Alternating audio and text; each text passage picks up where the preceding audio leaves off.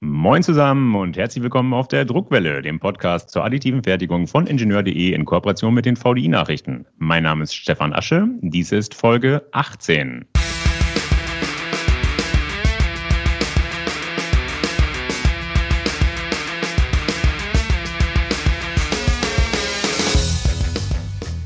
In den bisherigen Folgen haben wir schon verschiedenste Materialien 3D gedruckt. Natürlich Metall und Kunststoff, aber auch Keramik, Beton und Sand.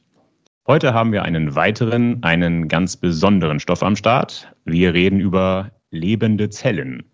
Es geht also um Bioprinting und damit geht es um die Perspektive, eines fernen Tages funktionierende Organe herzustellen.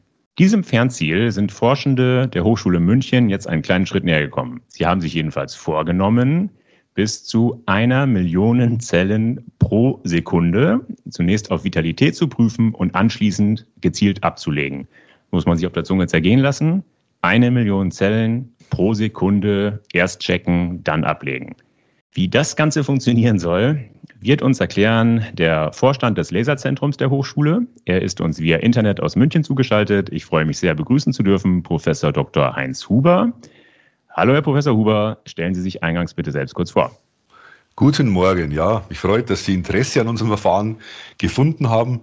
Äh, wie Sie schon gesagt haben, mein Name ist Heinz Paul Huber. Ich bin seit circa 15 Jahren an der Hochschule München tätig, äh, habe dort vor circa zehn Jahren ein Laserzentrum gegründet und wir machen hauptsächlich Anwendungen von Ultrakurzpulslasern. Vorher war ich circa zehn Jahre in der Industrie, wie es bei Fachhochschulprofessoren üblich ist und war dort auch im, in der Anwendung und auch in dem Vertrieb von Laserquellen tätig. Das aktuelle Projekt, über das wir heute reden wollen, das ist aber nicht, entschuldigen Sie, dass ich das salopp formuliere, so salopp formuliere, nicht allein auf Ihrem Mist gewachsen. Da waren noch ein paar Kollegen beteiligt, oder?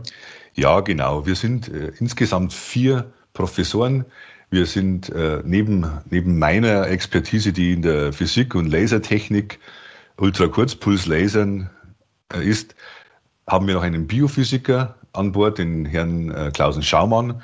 Dann haben wir eine Biologin an Bord, die Frau Sudhop und auch eine Medizinerin von der Uni Regensburg, die Dinica Duceva. Okay, und damit steigen wir ein ins Thema. Bitte schildern Sie doch mal kurz und einfach das Druckprinzip. Das Druckprinzip basiert auf einem Verfahren, was vor circa zehn Jahren vorgestellt wurde, wurde an der Uni Barcelona von äh, dem äh, Pérez Serra. Der hat nämlich mit Ultrakurzpulslasern im nahen Infrarot also bei einer Wellenlänge von 1000 Nanometern, unterhalb einer Oberfläche, einer Flüssigkeitsoberfläche in der ersten Näherung Wasser, rein fokussiert mit einem Mikroskopobjektiv, also relativ scharf, äh, scharfen Fokus gebildet, in der Größenordnung vielleicht von ein, zwei Mikrometer Durchmesser und hat dann einen optischen Durchbruch erzeugt und festgestellt, dass dann an der Symmetriebruch an der Oberfläche ein kleiner Spritzer entsteht, ein sogenannter Jet. Also er erzeugt unter Wasser oder unter der Flüssigkeit nahe an einer Oberfläche, die die Symmetrie bricht, eine Druckwelle. Die Druckwelle erzeugt dann einen Jet. Und wir waren dann so frech und haben versucht, in diesen Jet Zellen zu platzieren und versucht dann diese zu übertragen. Und es ist nach einigen Anfangsschwierigkeiten gelungen. Und äh, die Zellen haben das sogar dann überlebt. Und äh, also die neuesten Untersuchungen zeigten sogar, dass die Zelle wie, ich sage jetzt mal ein Bild, wie eine Prinzessin auf der Spitze des Jets aus der Flüssigkeit nach oben, sanft nach oben gehoben wird. Und wenn ich dann oben einen Akzeptor, das kann ein Glasplättchen sein, platziere, wird diese Zelle sanft auf diesen Akzeptor abgelegt, wenn alle Parameter stimmen und wir die Geschwindigkeit dieses Jets, dieses Spritzers äh, richtig eingestellt haben. Damit wir die Dimensionen uns vorstellen können, der, äh, der Spritzer ist ungefähr so dimensioniert wie ein Haar. Der hat eine Dicke von ungefähr 50 Mikrometern, so wie ein menschliches Haar, und hat mhm. ungefähr eine Höhe von einem Millimeter. Ja, also der ist 20 mal so hoch, wie er, wie er breit ist und äh, wächst so wie ein schöne, nicht Fontäne, wie ein schöner, gleichmäßiger, laminarer Auswurf aus der Flüssigkeit nach oben und transportiert die Zelle Schöner hätte es nicht sein können. Wir wussten nämlich anfangs nicht, wo die Zelle im Jet platziert ist. Die, die, die Zelle ganz oben am Jet und liegt sanft auf das Akzeptorsubstrat ab. Sie sprechen auf der einen Seite von einem Jet, auf der anderen Seite sprechen Sie von einem sanften Ablegen. Das passt für mich kaum zusammen. Ja, der Jet hat initial eine Geschwindigkeit, wenn er, wenn er aus der Flüssigkeit geformt wird, von 15, 5 bis 15 Metern pro Sekunde. Also ist so schnell wie ein, ja, wie ein Mofa, wie ein Fahrrad ungefähr. Ja. Und, und äh, wenn dann äh, über die Reibungskräfte verlangsamt sich die Geschwindigkeit und wenn die Parameter stimmen, dann wird er praktisch mit einer, an der, an, am Scheitel äh, mit einer Geschwindigkeit von nahe Null an, der, an dem Akzeptorsubstrat abgelegt. Okay, was sind das für Zellen, die Sie damit verarbeiten und wo bekommen Sie die her? Also wir äh, bekommen die Zellen aus, äh, aus der Medizin von unserer äh, Kollegin aus Regensburg, äh, der Professor Doceva, oder auch von der Frau Sudhop aus den Kulturen in unserer Biologie an der, unserer Zellbiologie an der Hochschule München. Und äh, die Art und, äh, und Größe der Zellen sind äh, nicht prinzipiell eingeschränkt. Wir können auch Sandkörner übertragen, solange die, die Größe nicht, nicht äh, 50 Mikrometer übersteigt. Der Wirkungsbereich dieser, dieses Femtosekunden-Laser erzeugten Jets ist ungefähr 50 Mikrometer. Und, äh, und äh, wir können jegliche, äh, jegliches Partikel, was sich in der in dem Hydrogel oder in der Flüssigkeit befindet, äh, mit so einer Größe übertragen. Wir können auch, wenn sich in diesen 50 Mikrometern gerade fünf oder zehn Zellen befinden, können wir auch fünf oder zehn Zellen auf, einen, auf einmal mit einem Puls übertragen. Das heißt, alle Arten von lebenden Zellen, von Muskelzelle, Leberzelle, Hirnzelle, was weiß ich, alles lässt sich damit übertragen. Richtig, ja. Also eine Nervenzelle hat ja lange Dendriten. Also dort, dort gibt es äh, da gibt's sicherlich Einschränkungen. Aber alles, was kleiner ist wie 50 Mikrometer, können wir, können wir übertragen. Wir können, äh, anfangs haben wir angefangen mit Krebszellen, die relativ widerstandsfähig war. Und zum Schluss haben wir dann auch pluripotente Stammzellen übertragen. Also das ganze Spektrum lässt sich übertragen. Mhm. Jetzt hatte ich eingangs erwähnt, dass Sie die Zellen nicht nur übertragen, sondern vorher auch geeignete Zellen dafür aussuchen. Das heißt, Sie wollen natürlich verhindern, tote Zellen in Ihr Druckobjekt zu integrieren. Wie stellen Sie fest, welche Zellen sich für eine Übertragung eignen? Das heißt, wie stellen Sie die Vitalität der einzelnen Zelle fest, bevor Sie sie übertragen? Gut, das ist jetzt hier die Neuigkeit unseres Verfahrens. Wir werden dann später noch äh, äh, zu Konkurrenzverfahren kommen, aber wir, äh, unser Aufbau ist äh, von oben, also äh, und von unten transparent. Wir, wir haben die Zellen in einer transparenten Petrischale und wir legen die Zellen auf einer transparenten Akzeptor Glasscheibe ab. Das heißt, wir können sowohl von oben wie auch von unten die Zellen vor dem äh, Transfer in dem Reservoir ansehen. Und wir können die Zellen auch nach dem Transfer auf dem Akzeptorsubstrat ansehen.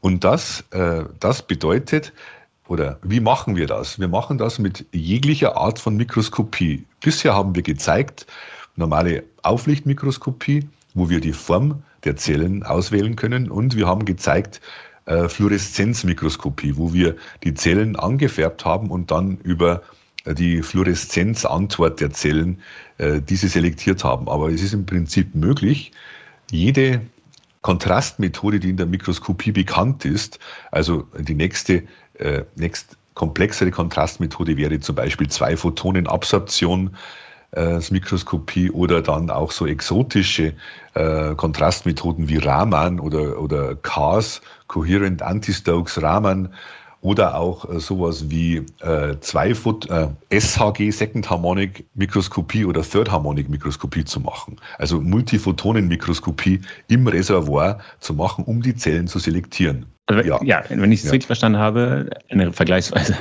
Details habe ich jetzt nicht verstanden, offen gesagt, äh, müssen wir auch nicht im Detail besprechen. Eine Methode ist, wenn ich sie richtig verstanden habe, lebende Zellen farblich zu unterscheiden von den abgestorbenen Zellen. Ja, das ist richtig. Mhm. Okay. Also wir können, wir können die, äh, weil die Frage war ja, wie können wir sie unterscheiden? Also über, über Morphologie und auch über einen Fluoreszenzmarker können wir sie unterscheiden aktuell. Das haben wir schon gezeigt. Aber es sind auch äh, jede andere äh, Art von Möglichkeiten äh, der Unterscheidung möglich. Wissen Sie, wenn Sie eine Zelle mit einem Fluoreszenzmarker, mit einem Farbstoff markieren, dann wollen Sie die nicht mehr in Ihrer künstlichen Sehne haben, weil die ist dann, weil die ist dann schon eine lustige Geschichte ist, die meisten Farbstoffe, ja, die sind irgendwie ähnlich, äh, ähnlich auch zu Kumarin, ja, zum Beispiel ist ein Farbstoff und das finden Sie sowohl in Himbeeren, Erdbeeren, aber auch in Rattengift, ja. Also ein Farbstoff verändert Ihnen zumindestens die Physiologie der Zelle. Ja. Manchmal tötet er die Zelle sogar, aber zumindestens ändert er die Physiologie der Zelle. Ja. Und das wollen Sie vielleicht nicht in künstlichem Gewebe oder in der künstlichen Herzklappe. Ja. Okay, verstehe, leuchtet ein. Aber wie findet dann der Laserspot die vitale Zelle, die er übertragen ja. möchte? Äh, das Gerät sieht jetzt aus wie ein, äh, wie ein Mikroskop. Der, der Operator äh, blickt durch das Okular, durch die Okulare und schaut, äh, äh, blickt auf die Oberfläche des Reservoirs. Dort findet er verschiedene Zellen.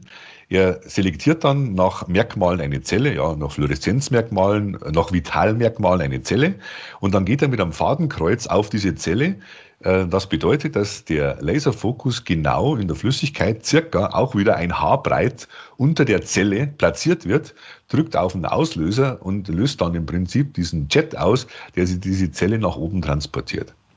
Okay, lassen Sie uns kurz über den Laser reden. Wie stark ist er? Mit welcher Pulsdauer und mit welcher Pulsfrequenz arbeitet er?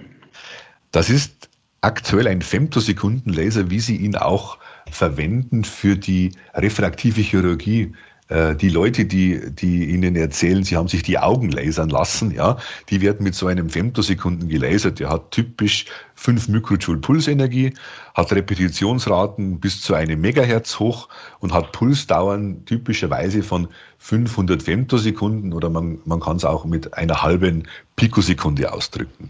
Und so ein, so ein Laser, wenn Sie den fokussieren und in ein transparentes Medium äh, einbringen, fokussiert einbringen, dann äh, haben sie gelinde gesagt, äh, so viele Photonen auf so kurzer Zeit in, äh, in dem kleinen Volumen, dass sie, dass, sie, äh, dass sie so hohe Intensität haben, um ein Plasma zu erzeugen. Dieses Plasma wird dann absorbieren. Der Laserpuls äh, ändert die Eigenschaften des Mediums. Vorher war es transparent, auf einmal ist es absorbierend und die ganze Energie oder sagen wir die Hälfte der Energie dieses Femtosekundenpulses geht dann in eine kleine Plasmaexplosion. Die ist nur sehr, sehr klein, ja, vielleicht ein, zwei Mikrometer im Durchmesser.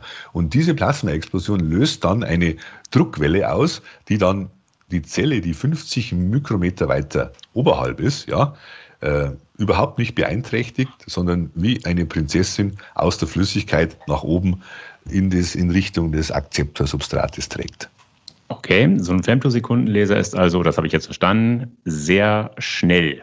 Ja, ja die, die, also die Pulse äh, sind, die Lichtimpulse, die die aussendet, sind sehr, sehr kurz und er kann sehr, sehr viele Lichtimpulse pro Sekunde aussenden. Ja. Wie und, kurz äh, ist denn eine Femtosekunde? Vielleicht veranschaulichen Sie uns das gerade mal. Ja, eine Femtosekunde ist wirklich sehr kurz. Wenn wir das Beispiel nehmen, dass wir in einer Sekunde einen Lichtstrahl generieren, der von hier bis zum Mond reicht, 300.000 Kilometern. Ja? Und wenn mhm. wir das dann verkürzen, dann sind wir bei einer Nanosekunde, sind wir ungefähr bei einem Fuß. Ja? Das ist so die Faustformel. Das sind 0,3 Meter, 30 Zentimeter. Wenn Sie dann nochmal drei Größenordnungen runtergehen, von Nano Richtung Mikro, äh, nein, von Nano Richtung Pico, dann sind Sie bei 0,3 nicht Metern, sondern 0,3 Millimetern. Und wenn Sie dann nochmal drei Größenordnungen runtergehen, dann sind Sie von Milli auf Mikro, 0,3 Mikrometer. Aber unsere Pulse sind ungefähr in der Größenordnung von einer Pikosekunde und das sind 0,3 Millimetern. Ja? Und das ist gerade die Distanz, die Sie mit zwei Fingerspitzen, wenn sie sich gerade nicht berühren, ja, äh, realisieren können. Also 0,3 Millimeter lang sind unsere Lichtimpulse. Aber das Schöne ist, dass ungefähr seit 20 Jahren sind diese Art von Lichtimpulsen kommerziell sehr, sehr schön äh, erhältlich und, äh, und aktuell werden diese äh, Lichtimpulse auch für Mikrobearbeitung in der Industrie eingesetzt, sodass die Laserquelle aktuell äh, äh, eine sehr gute Verfügbarkeit hat ja, und kommerziell schon da ist. Ja. Okay, Sie hatten eingangs die Geschwindigkeit erwähnt, mit der die Zellen durch die Gegend fliegen. Okay, die Gegend ist ziemlich klein. Das ja. kleine Stück eben bis zum ein Millimeter, genau. Ja, genau. Die Distanz ist circa ein Millimeter, ja. Aber diese kleine Strecke legen Sie ja mit einer doch recht beeindruckenden Geschwindigkeit zurück, wie Sie gerade gesagt haben. Trotzdem ja. geht da nichts kaputt, sagen Sie. Ja. Wie hoch ist die Überlebensrate der Zellen, die Sie übertragen? Ja, wir haben, wir haben anfangs äh, die Überlebensrate auf dem Akzeptor betrachtet und dann sind wir so schon auf, äh, auf, äh, auf hohe Prozentzahlen gekommen, ich sage mal 80, 90 Prozent. Und dann äh, haben wir aber auch äh, nochmal in das äh, Reservoir äh, geguckt und äh, nachgeprüft, wie viele Zellen vorher schon tot waren. Und haben wir gesehen, ja, es waren ja vorher auch schon 20, ähm, 20 äh, Prozent tot. Also dass wir eigentlich, äh, wie wir dann äh, in den nächsten Entwicklungsschritten genauer gesehen haben, ge, ge, festgestellt haben, dass wir Überlebensraten, wenn wir wirklich nur lebende Zellen selektieren, von 95 Prozent haben mindestens. Und wir haben auch schon Überlebensraten von 99 Prozent gemessen, sodass wir wirklich sehr, sehr positiv auch überrascht waren über die, ja, über die Sanftheit des Prozesses. Ja. Wir, mhm. wir, wir, wir, wir sind nach wie vor verwundert. Ja. Trotz dieser relativ hohen Beschleunigungen, dass die Zelle mit, sag mal, 10 Meter pro Sekunde dann äh, äh, Geschwindigkeit aus dem Reservoir gehoben wird, um dann vielleicht mit einem Meter pro Sekunde dann oben am, am Akzeptor anzukommen, äh, dass trotzdem diese hohe Überlebensrate da ist. Ja, vielleicht müssen wir auch nochmal genauer hinschauen. Die Zelle ist nämlich mit einem Flüssigkeitstropfen umgeben. Und der Tropfen hat ungefähr, ich würde sagen, das fünf- bis zehnfache Volumen der Zelle selber. Also das heißt, die Zelle ist, ist eingekleidet. Das ist nicht die, die Zelle selber, sondern die Zelle kommt mit einem, mit einem Schuss Flüssigkeit äh, daher. Und das wird die Zelle wohl äh, sehr, sehr äh, gut umhüllen und, und von den größeren mechanischen Kräften wohl, wohl ab, äh, abschirmen. Okay, dieser Akzeptor, den Sie jetzt mehrfach erwähnt haben, das ist ja die Platte, auf die ähm, die Zellen, ich sage jetzt mal, aufschlagen. Woraus besteht dieser Akzeptor? Dieser Akzeptor besteht in der, in der ersten Näherung äh, einfachst aus einem aus einem äh, Glasplättchen, aus einem Deckplättchen, die in der Mikroskopie bekannt sind, aber mit der richtigen Beschichtung. Ja, und mhm. die Beschichtung, äh, die, die, ist, äh, die ist gleichzeitig Feuchtigkeitsspender wie auch ein bisschen ein Puffer, der die mechanischen Kräfte aufnimmt und verteilt. Okay. In der, in der, in der, in der nächsten Näherung, äh, wenn wir Richtung funktionaler Gewebe, äh, sogenannten Zellnischen, ja, wenn wir mal äh, daran denken, 100.000 oder, oder eine Million Zellen zu drucken, äh, die dann eine gewisse biologische Funktion auch haben, äh, dann wird das ein Scaffold sein, ein Gerüst, äh, weil die Zellen selber brauchen extrazelluläre Matrix, Kollagen zum Beispiel, um in Form also wirklich in dreidimensionaler Form angeordnet zu sein. Und mhm. äh, das lässt sich auf dem Akzeptor auch realisieren, entweder von außen oder in unserem nächsten Entwicklungsschritt wollen wir dort äh, diese Scaffolds mit dem gleichen, identischen Lasermikroskopsystem über zwei Photonenpolymerisation von, äh, von Proteinen generieren. Das ist ein nächster Entwicklungsschritt, wo wir jetzt gerade wo wir jetzt gerade äh, Geld äh, bekommen haben dafür vom bayerischen Staat. Okay, zur Zwei-Photonen-Polymerisation kommen wir gleich noch. Ja. Ähm, zurück nochmal ganz kurz zum Akzeptor. Jetzt sind die Zellen in dem Medium auf dem Akzeptor gelandet. Ja. Wie lange können Sie da überleben? Wir haben gezeigt, äh, dass die Zellen 60 Stunden lang überlebt haben, aber wow. mit offenem Ende. Wir haben nämlich äh, äh die Zellen äh, 60 Stunden lang beobachtet. Am Anfang äh, müssen sie sich ein bisschen äh, einleben und dann fühlen sie sich wohl und äh, nach circa 30 Stunden, ich bin jetzt nicht ganz sicher, aber nach einer, einer gewissen Zeit fangen sie an, sich zu teilen. Und das bedeutet, äh, wir haben gezeigt, dass die Zellen proliferieren, äh, spricht da der Biologe von Proliferation. Und äh, das heißt, das ist ein Open End. Ich würde mal sagen, das ist nach oben offen, diese Zeit. Also sie überleben den Transfer und fühlen sich wohl und sie fühlen sich so wohl, dass sie sich sogar vermehren. okay. Ja. Äh, gut. Offen gesagt bin ich im Kunststoff- und Metalldruck deutlich mehr zu Hause als äh, im Bioprinting. Im Kunststoff- und Metallbereich wird vor jedem Druckjob wird eine Druckdatei erstellt im STL-Format oder im CAD-Format, wie auch immer, wo eben klar festgelegt wird, wo sollen welche Partikel abgelegt werden, beziehungsweise wo soll der Laser welche Partikel zusammenschmelzen. Wie muss ich mir das bei Ihnen vorstellen? Wer schreibt bei Ihnen die Druckdatei und in welchem Format ist sie?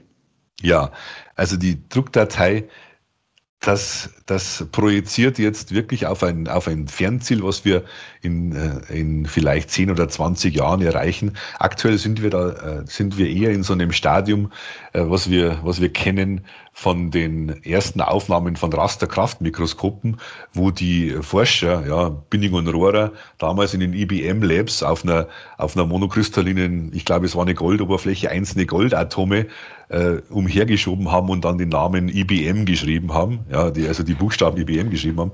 Derzeit äh, haben wir das äh, System äh, oder den Prozess etabliert, in ein Mikroskop äh, verheiratet und äh, wir zielen jetzt im ersten Schritt dazu an, dass wir erstmal einige hundert Geräte produzieren für alle Grundlagenforscher dieser Welt, die Einzelzellbiologie machen, die äh, eine Zelle mit einem bestimmten Abstand zu einer zweiten Zelle positionieren wollen und die Interaktion der Zellen äh, studieren wollen und die Vorgänge, die im Prinzip zur, zur Bildung von Gewebe, also von, von, von Zellnischen, äh, äh, äh, maßgebend sind, sowas zu studieren. Und in einem weiteren Schritt ja, wollen wir dann die in Richtung, ich sage mal, menschliche Ersatzteile gehen und dort werden dann diese diese Formate dann wichtig werden. Also ich äh, wollte sagen, das ist wirklich ein nächster oder übernächster Schritt erst. Deswegen haben wir uns dort noch keine Gedanken drüber gemacht. Aber natürlich wird man dort irgendwelche Standard äh, CAD-Datenformate verwenden in mhm. ferner Zukunft. Ja. Okay. Jetzt sprachen Sie davon, dass Sie Prototypendrucker schon aufgebaut haben. Können Sie ein bisschen was zur Druckerarchitektur sagen? Wie sieht der Bauraum auf, aus? Ist das beheizt? Wie sichern Sie ja. die Sterilität? Wie ist die Kinematik? Da geht es ja doch ziemlich schnell zur Sache. Ja, das ist richtig. Also die, die, die erste Maschine, die ist auf einer, die ist auf einer Plattform gelaufen, wie sie es von der äh, wie, wie Sie es vielleicht von der Industrie her kennen. Die, die erste Maschine, das war eine wo, äh, Maschine, in der wir das Mikroskop praktisch integriert haben, indem wir einfach äh, in einer Materialbearbeitungsmaschine, äh, die einen Femtosekunden-Laser integriert hatte, das das, das äh, normale Bearbeitungsobjektiv mit einer Brennweite von 100 Millimeter ausgetauscht haben mit einem Mikroskopobjektiv und dann in Petrischalen rein fokussiert haben. Ja?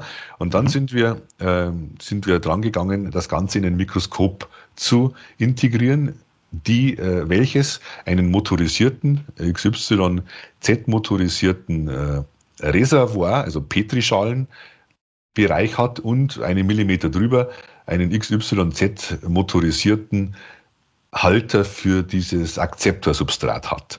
Und das Ganze sieht von außen so aus wie ein äh, Multiphotonenmikroskop, also das heißt ein, ein ganz normales in, inverses Mikroskop, äh, wo Sie einen äh, kleinen Ultrakurzpulslaser an der Seite dran haben. Derzeit ist der Laser noch ein bisschen groß, aber wir äh, haben, sind jetzt gerade dran, dass wir mit einer Firma einen äh, sehr, sehr kleinen, kompakten, äh, luftgekühlten Ultrakurzpulslaser entwickeln, der dann äh, nicht größer auffällt, der vielleicht noch so, so groß ist wie eine Schuhschachtel. Ja. Also es sieht aus von außen wie ein Mikroskop und der Mediziner und der Biologe äh, sitzt sich an sein Okular äh, und äh, schaut, äh, äh, besichtet die Zellen im Reservoir, selektiert sich eine und kann dann diese lebend auf ein Akzeptor übertragen. Äh, das Ganze äh, ist in einem äh, Inkubator. Das heißt, wir haben um, das, äh, um den Akzeptor und um den, äh, das Reservoir einen, äh, ich würde sagen, Mikroinkubator, wo wir CO2-Gehalt und Luftfeuchtigkeit einstellen und Temperatur einstellen. Wenn wir zum Beispiel menschliche Zellen übertragen, dann ist die Luftfeuchtigkeit nahe bei 100 Prozent, kein Sauerstoff drin, nur CO2 und, äh, und eine Temperatur von 37 Grad. Mhm. Das heißt, der Laser ist fix, was sich bewegt ist, ich sag mal so salopp, Start- und Landeplatz der Zellen. Der das ist über, richtig. Der wird ja. über den Laser verschoben, okay? Mhm. Ja. Und das Reservoir wird aktuell verschoben. Ja, genau. der, der, der, Fokus des Lasers in der Flüssigkeit 50 Mikrometer unterhalb äh, der Zellen ist fix und äh, sie, wir verschieben aktuell das Reservoir drüber und auch den den Akzeptor. Aber das geht natürlich nicht schnell genug. Ja. So haben wir natürlich schon Ideen, diese ganze Geschwindigkeit zu, zu steigern. Wir haben aktuell äh, die Problematik, dass äh, Flüssigkeiten, wenn wir die beschleunigen und abbremsen, natürlich äh, Wellen erzeugen und äh, dass die äh, Oberfläche nicht in Ruhe bleibt.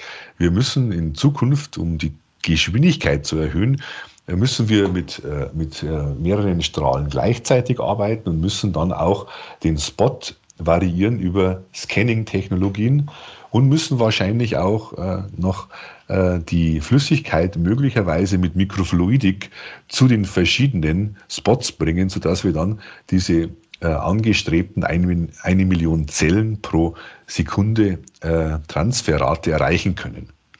Wenn wir, wenn wir uns ansehen, wie viel menschliches Gewebe könnten wir denn mit einer Million Zellen pro Sekunde machen? Ja, eine Zelle hat ungefähr ein äh, dreidimensionales Volumen von 10 Mikrometern mal 10 Mikrometer mal 10 Mikrometern. Wenn ich dort 100 dieser Zellen in eine Linie gebe, dann habe ich einen Millimeter. Mhm. Wenn ich nochmal 100 dieser äh, Streifen übereinander gebe, dann habe ich einen äh, Quadratmillimeter. Und wenn ich dann in eine dritte Dimension nochmal 100 dieser äh, dieser Scheiben aneinander gebe, dann habe ich einen Kubikmillimeter. Und äh, das sind 100 mal 100 mal 100 Zellen, eine Million Zellen. Das heißt, eine Million Zellen geben mir einen Kubikmillimeter. Und, äh, und wahrscheinlich ist unser, unser Ziel mit der eine Million Zellen pro Sekunde, das ist wirklich sehr sportlich. Ja. Also ich ich, ich wäre froh, wenn wir vielleicht ein, zwei Größenordnungen drunter landen würden. Weil wenn Sie sich vorstellen, äh, Sie, Sie, Sie bräuchten eine Sehne, sagen wir mal, ja, da wäre mhm. Ihnen ja auch geholfen, wenn Sie vielleicht eine Sehne mit einer, mit einer Dicke von einem Millimeter und einer Länge von 20 Millimetern hätten und das könnte vielleicht ruhig eine Stunde brauchen, bis man sowas herstellt. Ja, das müsste nicht in 10 Sekunden gehen oder, oder in, in 20 Sekunden. Also äh, wir, wir, wir haben natürlich schon ein sportliches Ziel uns äh, gesetzt hier mit den äh, eine Million Zellen pro Sekunde.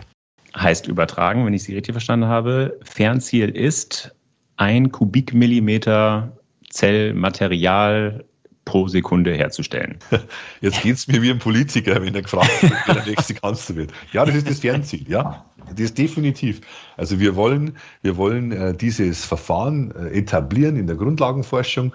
Äh, wir, wir, wir wollen versuchen, äh, dass, dass wir mehr, mehr äh, Zellbiologen davon begeistern, äh, dass das ein, ein, Werkzeug ist, mit dem ich wirklich eine einzelne Zelle manipulieren kann und ganz exakt mit einer Genauigkeit übrigens von ungefähr fünf Mikrometern neben eine andere Zelle zu setzen, dass ich Linien von Zellen machen kann, äh, untersuchen kann, wie diese Zellen interagieren, sich zu Organen verbinden. Ja, im Prinzip sind wir sind wir, vielleicht sind wir dort dran, dass wir die Zellen jetzt als Bausteine, als Atome manipulieren können und jetzt dann verstehen können, wie diese einzelnen Atome, Lego-Steinchen miteinander interagieren, um dann komplexere Systeme zu, zu generieren. Vielleicht ist das, äh, für mich als Physiker erscheint es so, vielleicht sagt ein Biologe da, ja, das kennen wir, das verstehen wir schon lange, aber für mich ist das irgendwie so ein Verfahren, wo ich wirklich äh, lebende Zellen manipulieren kann auf einer Mikrometerskala und ganz genau studieren kann, wie die interagieren. Und dann in den nächsten Schritten wollen wir natürlich Masse machen, wollen wir Volumen machen, weil, ja. weil das ist offensichtlich die Anwendung, die die Menschheit elektrisiert. Ja? Natürlich, klar. Ja. Mhm. Masse, Volumen machen. Wie gesagt, wir reden als Fernziel immer noch von einem Kubikmilli, nein, ein, ja doch, einem Kubikmillimeter pro Sekunde. Ja. Dann reden wir aber nur von einer einzigen Zellart, die wir zu einem 3D-Gebilde kombiniert haben, oder? Es ist so, dass wir, ähm, wir in diesem Reservoir äh, gleichzeitig verschiedene Zellen haben können und äh, unseren Laserfokus zuerst auf Zelle 1 fokussieren können und die Zellen Typ 1 übertragen, dann Zelltyp 2, Zelltyp 3, Zelltyp 4. Das ist im Prinzip nicht äh, ausgeschlossen. Wir könnten uns vorstellen, in einer, in einer industrielleren, äh, anwendungsnäheren Architektur, dass wir über Mikrofluidik zehn verschiedene Zellarten äh, dem System präsentieren und dann äh, je nach, je nach äh, gewünschter Zellart den Fokus dann im Prinzip von Zelltyp 1 auf Zelltyp 2 auf den Kanal von Zelltyp 3 fokussieren und diese dann sequenziell parallel äh, mit so einem ja, äh, nicht gleichzeitig, aber sequenziell, aber immer springend von einem Zelltyp zum anderen übertragen könnten. Das ist durchaus denkbar. Also wir sind nicht nur auf eine Zellart limitiert. Das ist denkbar, okay. Nichtsdestotrotz klingt das alles schon noch so, als sei da noch einiges an Forschungsarbeit zu leisten. Das ist Science Fiction, ja. Köpfen, ja die, der menschliche Geist kann sich ja sehr viele Sachen ausdenken, aber wir, wir, können, äh, die, äh, wir können den Fokus über einen Scanner verfahren und wir kennen auch durchaus Mikrofluidiksysteme, die zehn Kanäle nebeneinander parallel haben. Ja? Also es ist durchaus so, dass man, dass man äh, mit bestehenden Lösungen, mit der Kombination von bestehenden Technologien das realisieren kann.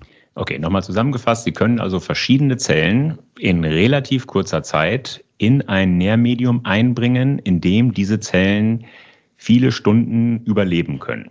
Obwohl Sie jetzt gerade von Science Fiction sprachen, wirft das doch noch immer die Frage auf, wie weit sind wir denn jetzt noch entfernt vom gedruckten Organ? Ein gedrucktes Organ, ja.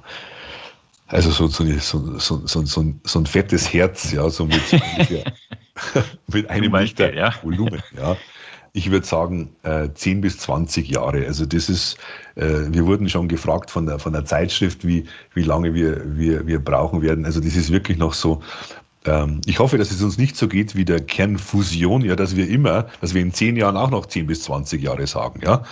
äh, aber, aber jetzt, jetzt äh, sieht es so aus, als ob die, die grundlegende Technologie, also die, die Technologien, um dieses ganze Verfahren zu beschleunigen, die wären da, ja. Äh, Scanner und, und, und Mikrofluidik und äh, Laserquelle. Und äh, vielleicht schaffen wir es ja auch einfach, äh, über eine Kombination hinzukommen. Oder es gibt, äh, es gibt Probleme, die, die wir jetzt noch gar nicht äh, beachten, die uns dann immer wieder, so wie es der Kernfusion geht, die, die immer wieder, immer wieder dann Schwierigkeiten machen. Eine Technologie, die, die, die, die wunderbar skaliert, ist doch die Mikroelektronik, oder? Wenn Sie sich mhm. an die, an die 50er, 60er Jahre erinnern äh, und dieses äh, Moore's Law, äh, äh, die, die bis jetzt, also es gab mal einen kleinen Knick, glaube ich, vor zehn Jahren in diesem, in diesem Moore's Law, aber die, die wurde, wurde unwahrscheinlich, äh, äh, es, es wurde über die, über die äh, Verkleinerung der, der, der Strukturen wurde, wurde einfach ein unwahrscheinlicher, äh, ich sage jetzt mal Fortschritt geschaffen. Wenn es uns so geht wie, wie der Mikroelektronik, ja, dann vielleicht nur zehn Jahre. Aber wenn wir auf so eine Problematik stoßen, wie es bei der Kernfusion äh, ist, dann wird es vielleicht 20, 30 Jahre dauern. Oder, oder es kommt irgendwann mal ein Showstopper, dass man sagt, nein, es geht gar nicht. Aber derzeit sieht es nicht so aus. Okay, aber noch nochmal zurückzugehen, noch reden wir von einem Zelltyp, den Sie in Form bringen können. Das ist also nein, noch nein, weit. Zelltypen, äh, da muss ich Ihnen jetzt widersprechen. Zelltypen okay. können wir, äh, was wir auch schon gezeigt haben in unserer Veröffentlichung, Zelltypen können wir äh, mehrere parallel verdrucken, ja. Mhm. Aber wir sind noch sehr langsam zurzeit. Zurzeit sitzt ein Operator, sitzt unser fleißiger Doktorand, der, der Yun Zhang, am Mikroskop, selektiert eine Zelle, äh, setzt das Fadenkreuz, den Fokus 50 μ unter die Zelle und drückt auf den Auslöser eines Einzelpulses. Und dann macht er das für die zweite Zelle, das kann eine unterschiedliche Zelle sein, und drückt wieder auf den Auslöser. Dauert pro Zelle circa ungefähr 30 Sekunden. Wie sehen die Zellstrukturen aus, die Sie dann damit fertigen? Wie groß sind sie und was kann man dann damit machen? Wozu dienen sie? Wir haben, wir haben jetzt äh, schon Strukturen, ja, wir haben Linien, und wir haben Matrizen von Zellen mit unterschiedlichen Abständen gedruckt, um Beispiele zu geben, was möglich ist. Und dann haben wir gesehen, dass äh, bei, bei Unterschreitung eines gewissen Abstandes die Zellen voneinander Bescheid wissen über, über chemische Signalwege und sich dann äh, annähern und zusammenwachsen. Also wenn Sie die Zellen zum Beispiel mit einer, mit einer Linie, in einer Linie positionieren, wo, die, äh, wo der Abstand 50 Mikrometer zwischen den Zellen ist, dann haben Sie nach 60 Stunden ein, wenn Sie äh, zehn Zellen äh, drucken in eine Linie, dann haben sie nach zehn, was habe ich gesagt, nach zehn Stunden einen Klumpen, der sich, äh, der sich vermehrt. Ja, wenn Sie äh, die, die Zellen in einem Abstand von ich glaube, 150 Mikrometern verdrucken, dann bleiben die in der Linie und jede Zelle krabbelt ein bisschen nach oben, ein bisschen nach unten, ein bisschen, nach, ein bisschen, ein bisschen zur Seite, bis sie sich dann vermehrt. Und äh, das zeigt, dass wir ein Scaffold, dass wir im Prinzip eine, eine, äh, eine extrazelluläre Matrix um die Zellen brauchen, damit diese in Anführungszeichen in Form kommen und bleiben. Okay. Sie sprachen vom menschlichen Ersatzteillager. Verstanden habe ich, vom Herz sind wir noch weit, weit weg. Ist aber schon irgendetwas möglich, was man tatsächlich in einen lebenden und hoffentlich danach auch noch lebenden Menschen einsetzen kann? Na, wenn ich es richtig verstanden habe, Sie können Linien drucken, wirft die Frage auf Sehnen, was biologisch, glaube ich, vergleichsweise einfach ist. Können Sie sowas herstellen? Äh, nein, noch nicht. Äh, die die, äh, wir arbeiten äh, an, mit Zellen, um die Linien zu verdrucken. Und dann im nächsten Schritt werden wir das Ganze äh, ausweiten und Zellnischen drucken, also wo wir mal 100.000 Zellen dann äh, in, in, in, äh, mit, mit extrazellulärer Matrix dann in eine funktionale Szene äh, oder in ein Szenenmodell umwandeln. Ja, da sind wir dann immer noch von der Szene weit entfernt. Also wir sind noch weit entfernt, irgendetwas zu haben, was man den Menschen einpflanzen kann. Ja, das muss, dann muss man, muss man immer wieder betonen. Nein, so weit sind wir noch nicht. Wir versuchen zu verstehen, wie sich eine Szene formt. Wissen Sie, wenn, wenn, wenn wir jetzt gerade jeder von uns merkt am eigenen Leib, unsere Szenen, ja, die sind jetzt von einem Jahr Homeoffice sehr geschwächt, ja, und und die werden dann wieder funktionaler, wenn wir sie trainieren. Wir müssen diese Sehnen nicht nur wie Atome irgendwo an eine, an eine Perlenschnur äh, ketten, sondern wahrscheinlich muss man diese Sehnen auch trainieren. Wahrscheinlich muss man die mit der extrazellulären Matrix ähm, anwachsen, auswachsen lassen und dann muss man die wahrscheinlich trainieren, dass die auch die Festigkeit mechanisch und die physiologische Funktion erfüllen werden. Also ich, ich, ich glaube nicht, dass man einfach mit so einer Pick-and-Place-Methode, ja, so wie man einen Mikrochip herstellt, dass man so auch Ersatzteile herstellt. Ich glaube, da wird man auch in eine Trainingsphase reingehen müssen, wo man da mit einem Aktor äh, diese Sehne einfach äh, immer bewegt, sodass die richtig diese, die Funktionalität bekommt und, und behält. Okay. Lassen Sie uns kurz auf Wettbewerber schauen. Sie sind ja nicht die einzigen, die Bioprinting vorantreiben. Können Sie vielleicht kurz uns einen Überblick geben, was gibt es für alternative Verfahren, um Zellen in Form zu bringen? Ja, äh, da gibt es Inkjet, also im Prinzip diesen Spritzer kann ich auch formen, indem dass ich eine, kleine Erwärmung in einem, äh, oder eine kleine Schallwelle über, über, eine, äh, über eine Düse ähm, aus, ausübe und dann einen Spritzer mit, mit Zellflüssigkeit erzeuge. Da habe ich das Problem äh, der Reibung an den, an den, an den äh, Düsenwänden, die mir ungefähr die Hälfte der Zellen oder zwei Drittel oder, oder ein Drittel, also ein Großteil der Zellen einfach tötet, kaputt macht. Dann ähm, habe ich auch äh, die alternative Methode von einer äh, von, von Lift, Laser-Induced Forward Transfer. Dort, dort habe ich äh, die Möglichkeit, auch einzelne Zellen zu übertragen, äh, mehrere Zellen zu übertragen, aber ich muss meine Zellen äh, künstlich vorbereiten. Ich muss die auf eine Glasplatte, nein, ich muss die, ich muss eine Glasplatte nehmen, muss dann dort einen absorbierenden, laserabsorbierenden Film äh, abscheiden. Das kann sein ein Goldfilm, 10 Nanometer, 20 Nanometer dick. Das mhm. kann sein ein, äh, ein, ähm, ein Proteinfilm, ja, den ich mit einem UV-Laser oder der, der für einen UV-Laser absorbierend ist. Und auf dieses System Glas, äh, Film, absorbierenden Film, lege ich dann meine Zellen drauf und ich schieße dann von der Glasseite mit einem Nanosekundenlaser auf dieses, auf dieses äh, absorbierende Filmsystem. Äh, ich verdampfe den Film und ich erzeuge dann auch einen Jet, der dann die Zelle irgendwo auf einen Akzeptor transportiert. Nachteil, ich muss äh, dieses System herstellen und ich kann die Zelle vorher nicht ansehen und selektieren. Ich schieße quasi blind auf die Fläche und übertrage die, äh, über, übertrage die Zellen. Und der Riesenvorteil unseres Systems ist, und das ist auch das äh, ich sage jetzt mal, coole dran. Der Femtosekundenlaser macht die Materie wegen seiner hohen Intensität, macht ja die Materie kurzzeitig absorbierend in diesem optischen Durchbruch. Deswegen, mhm. wenn der Femtosekundenlaser nicht da ist dazwischen, können wir von allen Seiten mit optischen Methoden in unser System reinschauen. Ja, wir können die Zellen vorher anschauen, können die, äh, wir könnten die Zellen auch mit einem Optical Tweezer äh, durch die Gegend schieben und könnten die vor einen Fokus hinschieben. Wir können mit ihnen äh, Raman-Spektroskop, äh, alles machen, was sie optisch realisieren können, weil wir vorher transparent sind. Und das ist der Riesenunterschied zu allen anderen Methoden, äh, die, die es sonst noch gibt. Also wir können die Zelle vorher anschauen, selektieren und dann diese einzelne Zelle auch noch lebend übertragen. Okay. Jetzt müssen wir auf das Thema Zwei-Photonen-Polymerisation eingehen. Sie hatten es angesprochen. Können Sie das so erklären, dass auch ich das verstehe?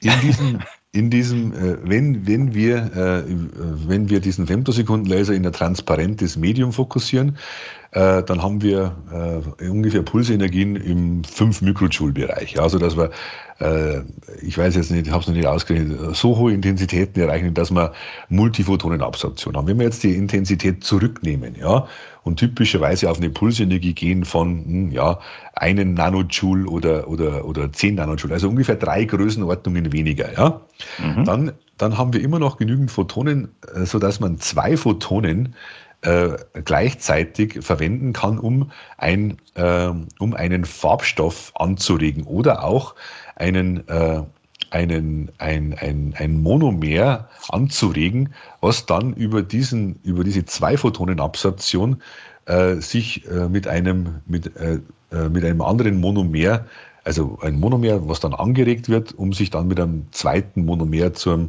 zum Dimer oder zum Polymer dann zu verbinden. Das ist der grundlegende Prozess der Zwei-Photonen-Polymerisation. Dort wählt man äh, monomere äh, Lacke, also äh, äh der, der, einfachste Prozess, glaube ich, war da PMMA. Also man verwendet die Grundsubstanz von, von, von Plexiglas, ja, äh, die mhm. Flüssigkeit, und fokussiert dann mit einem, mit einem äh, UV-Laser rein. Ja, so hat man es ganz früher gemacht und härtet dann immer, wo der UV-Laser äh, den, äh, den, den Fotolack oder dieses, dieses monomere PMMA, der Chemiker wird sich jetzt umdrehen, aber in der Schnelle erkläre ich es jetzt einfach so, äh, härtet, härtet man das aus. Und diesen selben Prozess kann man dann mit Femtosekunden-Lasern bei niedrigen Pulsenergien von 10 Nanojoule circa auch äh, auslösen über zwei Photonen, die nicht im UV äh, beheimatet sind, sondern im nahen Infrarot beheimatet sind, wo, vor, äh, wo zwei Photonen die Energie dann eines UV-Photons ergeben, sozusagen. Ja? Dann äh, ne, verwende ich zwei Photonen, äh, um dieses, äh, um dieses, um, um diesen Lack auszuhärten und habe auch wieder den Vorteil, dass es äh, im optischen äh, durchsichtig ist. Ich habe einen durchsichtigen Lack und mit, mit mit Strahlung vom Femtosekundenlaser, für den dieses Lacksystem durchsichtig ist, kann ich dann im Lacksystem dreidimensionale Strukturen machen. Also ich, äh, ich, kann dann, ich kann dann diese Strukturen aufbauen im Lack, zum Beispiel Eiffeltürmchen mit einer Größe von 100 Mikrometern ja, oder mhm. 50 Mikrometern und äh, äh, der Zwei-Photonen-Prozess gibt mir dann den Vorteil im Vergleich zu einem Photon, also zu dem äh, Fluoris, äh, zu dem äh, UV-Prozess, dass ich äh, eine dreidimensionale äh, Zelle adressieren kann. mit dem, mit dem ähm, UV-Laser gehe ich normalerweise von oben in den Lack rein und härte ungefähr ja, 10 Mikrometer bis 100 Mikrometer dieses Lacks von der Oberfläche her aus.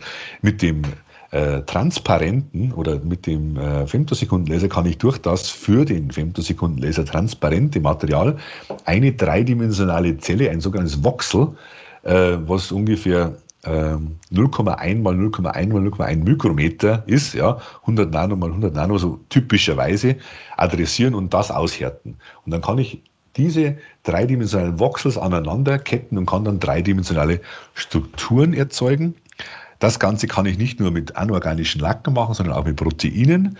Und diese Proteine kann ich dann zu Gerüstsystemen äh, strukturieren, wo wir dann unsere Zellen rein pipettieren. Und das ist die Standardmethode, wo man äh, jetzt äh, Zellnischen herstellt mit Scaffolds, die über zwei Photonenpolymerisation äh, erzeugt wurden. Also man stellt diese Scaffolds aus bestenfalls äh, Proteinen her, ja, und so dass sie im Prinzip ähm, biokompatible Scaffolds haben und besiedelt die dann über pipettierte Zellen. Äh, pipettiert dann tröpfchenweise die Zellen rein. Die Zellen wachsen dann teilweise an und man kann dann also Zell, Zellnischenvorläufer von, von funktionellen äh, Organen herstellen. Wenn Sie dieses Verfahren mit Ihrem Verfahren vergleichen, wo liegen dann Vor- und Nachteile Ihres Verfahrens? Wir können, wir können äh, mit unserem Aufbau in, in einem ersten Arbeitsschritt das Scaffold herstellen über 2D-Polymerisation. Das, haben wir noch nicht gezeigt, aber das ist auch einer unserer ersten Entwicklung, äh, nächsten Entwicklungsschritte und können dann nicht einfach wahllos mit der Pipette äh, Zellen äh, Zellen besiedeln, sondern wir können die Zellen einzeln in gewünschte Bereiche dieses Scaffolds reinplatzieren und werden dann genauer und können präziser das Ganze machen. Können dann natürlich auch äh, Organteile, äh, Zellnischen herstellen, wo wir mehrere Zelltypen an verschiedenen Stellen brauchen. Ja, mit einer Pipette bekommen Sie nur einen Zelltyp rein und wenn, wenn, wenn wir es mit unserem Verfahren machen, können wir am Rand äh, Sehnenzellen hintun und äh, äh, nein, am Rand Sehnenscheidenzellen und in, in der Mitte Sehnenzellen hingeben und dann wieder Sehnenscheidenzellen ganz naiv die Vorstellung eines Physikers jetzt, ja. Okay.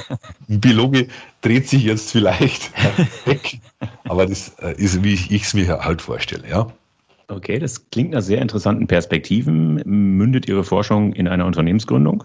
Wir sind, ja, wir haben es patentiert äh, und wir haben das, das, das ganze Prozedere, das Verfahren patentiert und wir arbeiten aktuell an einer äh, mit Firmen zusammen den Laser und die, das Mikroskop zu entwickeln, so dass es ein Werkzeug wird für einen Biologen und für einen Mediziner.